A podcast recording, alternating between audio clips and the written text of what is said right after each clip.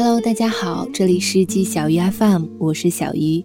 今天给大家带来的文章是一篇关于电影《七月与安生》的影评，名字叫做《我们都曾是七月，最终却活成了安生》。这部电影刚上映的时候，小鱼就去看了，很喜欢，所以在网上无意间看到这篇文章的时候，就保存了下来。今天翻出来录制的时候，竟然发现文章作者是小鱼的朋友，不禁感叹：或许这就是生活的乐趣吧，不经意之间满是不期而遇的惊喜。所以说不定正在听节目的你，我们也恰巧认识呢。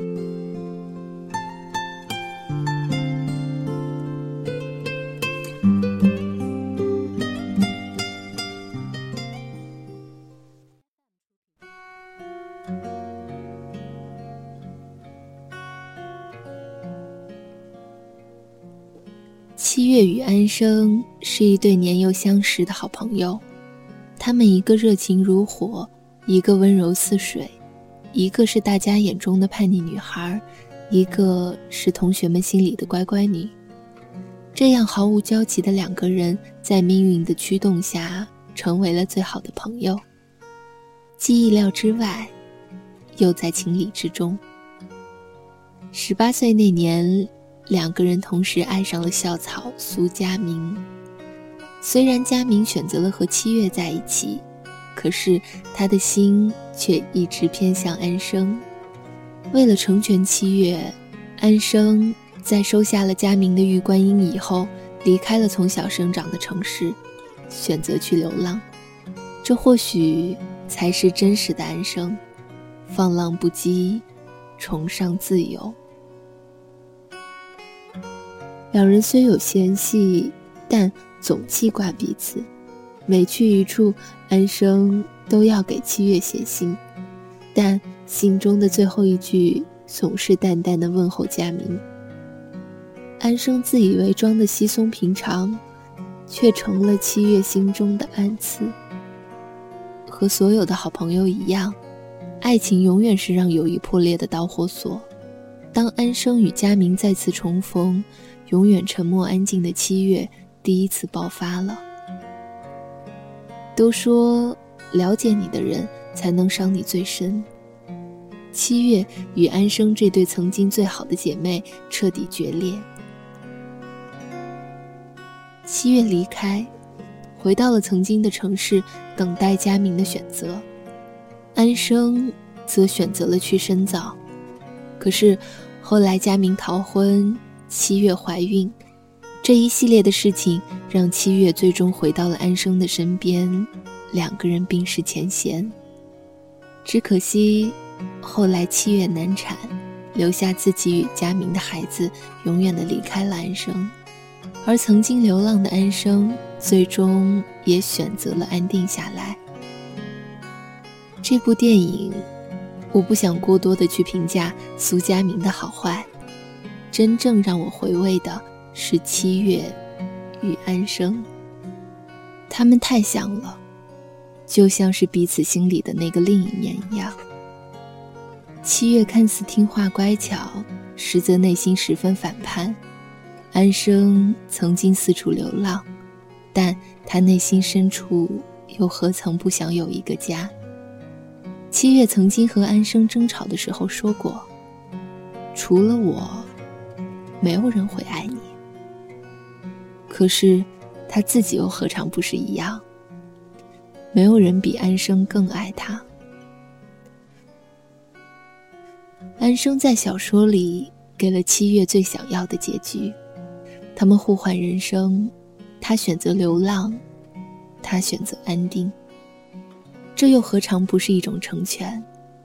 安生成为了七月，七月。变成了安生。那一刻，我恍然觉得，或许这不光是七月与安生的故事，他们也很像我们，很像在人生里挣扎的我们。曾几何时，我们也像七月一样坐在教室里听老师的话，按照父母给我们计划好的完美人生步步前进。我们心里叛逆过，向往过，但最终都像七月一样选择妥协，做所有人都喜欢的乖小孩。后来我们长大了，开始选择漂泊，像安生一样流浪，远离家乡，远离朋友。可是。背井离乡的那些年，心里又何尝不希望，可以有一个始终能寄信的地方？就像是风筝一样，无论再怎么飞，只要有线拉着，就总觉得自己可以回去。但是最终呢，我们会败给现实，会明白我们不能永远漂泊，我们选择靠岸，选择陆地生存。选择和安生一样，过安定的生活。七月与安生就像是因果循环一样，七月想成为安生，安生羡慕着七月，彼此爱着，却又恨着，就像是爱而不得一样。或许只有一个人的离开，才能实现另一个人的成全。爱与被爱。本来就是很难懂的。七月与安生因为佳明的出现而分崩离析，却又因为他的离开而重归就好。七月曾对安生说过：“我恨过你，但我也只有你。”其实七月自始至终都明白，离不开安生的人是他，最羡慕安生的人是他。最爱安生的还是他。二十七岁，七月结束了自己的生命，却在安生的小说里迎来了新生。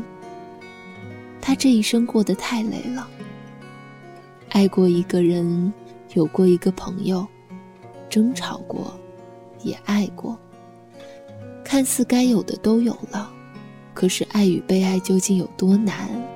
或许。只有亲身经历的人才能明白，七月的一辈子是可以一眼望到头的。在学校里好好念书，努力考一个好大学；大学毕业以后，努力找一个好工作；工作了以后，和一个自己喜欢的人结婚，然后生一个孩子。如此一生。可是安生呢？他习惯了漂泊。却又何尝不是一眼望到底的人生？我以为自己也许会永远漂泊下去了，可是，永远到底有多远呢？看电影的时候，我也在想，我们总喜欢说永远，永远不分开，永远在一起，永远彼此相爱，永远是对方最好的朋友。可是下一秒呢？爱人姐妹，仇人知己。或许永远，就是在我们选择放弃说再见的时候吧。十二岁的我们，对于友情的定义是手拉手一起回家；十五岁的我们，对于友情的定义是你只能和我玩，你要和我最要好。而现在的我们呢？褪去了年少的青涩与稚嫩，逐渐明白，爱是陪伴。就算七月与安生吵得再凶，说出的话再伤人，只要他出现，他就会明白，就会知晓，就会毫不犹豫地伸出自己的臂膀，就像是这个世界的另一个自己。温柔的七月给了流浪的安生一个可以寄信的地方。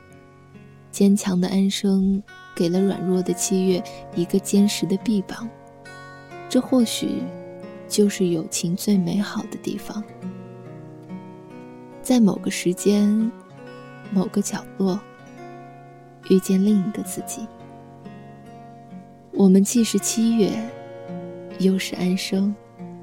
我们的人生始于七月，又终于安生。也许，这就是成长的意义吧。把曾经是七月的我们慢慢磨砺成了长大后的安生。